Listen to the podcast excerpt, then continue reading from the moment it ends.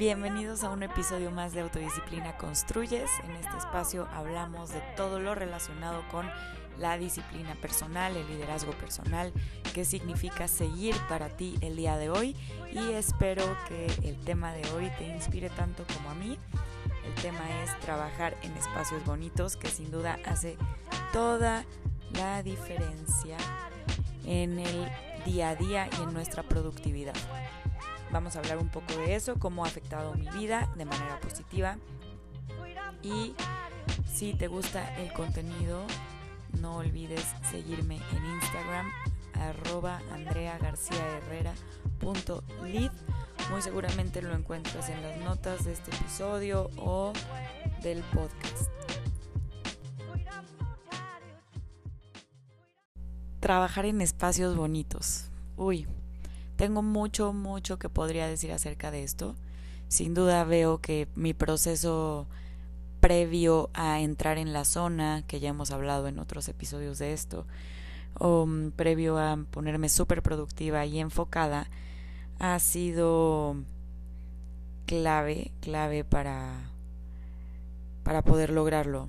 El, el proceso previo que es formar un espacio que me inspire o caminar rumbo a un espacio que me inspire y llegar al espacio correcto, así sea un café, un lugar de coworking, que eso la verdad no lo hago mucho, eh, o el espacio donde vivo, tenerlo bien arreglado y bonito para poder inspirarme y sentir que estoy en el ambiente correcto para crear, para generar, para hacer.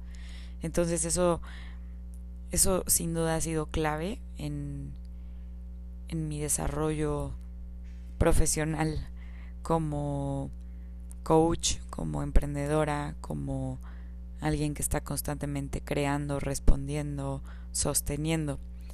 Por supuesto que hay que saber para qué y cómo crear el espacio. Es muy diferente cuando yo solo estoy produciendo y creando a cuando estoy dando una sesión o grabando un podcast. Claro que el espacio necesita más silencio e intimidad, pero si es inspirador, pues mejor aún.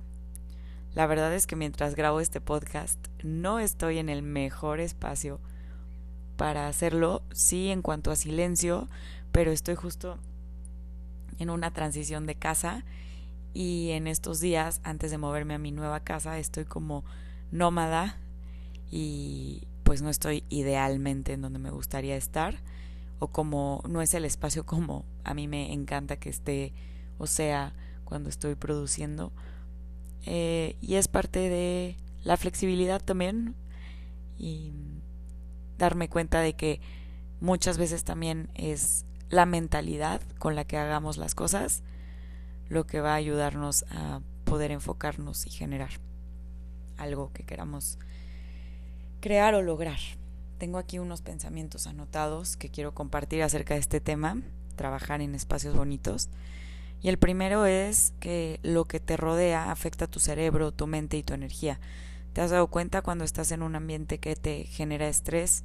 Todo tu cuerpo, tu mentalidad empieza a cambiar y tienes que estar como muy atento o atenta a cosas que te están generando estrés en vez de poder completamente relajarte y enfocarte en tal vez una actividad que quieres hacer. Si estamos todo el tiempo en el mismo lugar, si estamos en un lugar desordenado, si estamos en un lugar que no nos gusta mucho, todo eso afecta nuestro desempeño, ya sea consciente o inconscientemente. Es muy diferente cuando llegas a un lugar iluminado, de los colores con los colores que te gustan, te inspiran, y tal vez hay más personas a tu alrededor trabajando, hay la música correcta con el volumen correcto para poderte enfocar a llegar a un espacio con mucho ruido que tal vez te desconcentra o con personas gritando, riéndose y entonces no, no es pues tal vez el espacio ideal para ti de producir, tal vez sí, para muchos no lo es. Entonces todo eso que estamos viendo, escuchando, percibiendo nos va a afectar en nuestra calidad de producir y de enfocarnos. Para enfocarnos, lograr satisfacción personal, lograr inspiración, ponernos productivos, sin duda hay que hacer un esfuerzo previo de asegurarnos estar o crear en ese espacio adecuado para hacerlo. Acuérdense que nuestra mejor versión siempre va a requerir, o muchas veces va a requerir de nuestra fuerza de voluntad. Lo mismo pasa con nuestro trabajo y enfoque. Trabajar en espacios bonitos va a hacer toda la diferencia. Y a veces hay que hacer un esfuerzo para provocarlos. Acomodar nuestro espacio de forma que nos inspire no solo es una actividad que nos pone en modo productivo, también naturalmente te dan ganas de estar ahí, de pasar tiempo ahí y de trabajar. Entonces así sea un mini escritorio en el que estés o una oficina chiquita, compartida, si tú le pones ese toque tuyo, único, auténtico y que te inspira, eso ya es un paso adelante. Si estás en un lugar en el que tal vez no te gusta trabajar o no es el ideal por cualquier razón, Mm, estoy muy segura de que si estás escuchando este podcast es porque estás haciendo algo para acercarte a una versión de ti que te guste más, a una versión de tu vida profesional que te guste más. Y entonces si te acercas a esa a ese futuro, a ese tú que ya lo logró, que ya está en ese futuro, ¿qué consejo te daría y qué toque le daría a tu espacio el día de hoy? Pregúntale. Me gusta mucho en nuestras reuniones uno a uno y grupales hacernos reflexionar qué nos diría esa versión de nosotros y cómo le podemos poner un toque de ella a nuestro hoy.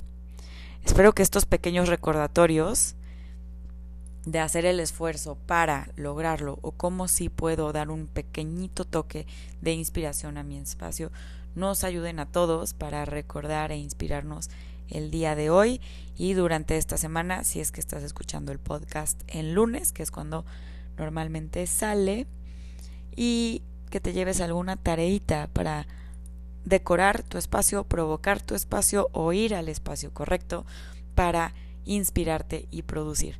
¿Qué son esas cosas que te dan inspiración? Puede ser desde un café hasta mucha luz o naturaleza. Piensa, piensa cuáles son esas cosas, dale un toque, sal a caminar, inspírate, vuelve a tu espacio y ponle eso que te puede ayudar. Incluso el fondo de pantalla de tu computadora puede hacer la diferencia en este día y en tu productividad, en tu enfoque y autodisciplina. Espero que les sirva mucho. Y más allá de que les sirva mucho, les inspire mucho y motive a decorar su espacio. Gracias por haber estado conmigo en un episodio más en este tema trabajar en espacios bonitos, cómo puede hacer toda la diferencia en nuestro liderazgo personal y autodisciplina. Inspírate mucho y hasta la próxima.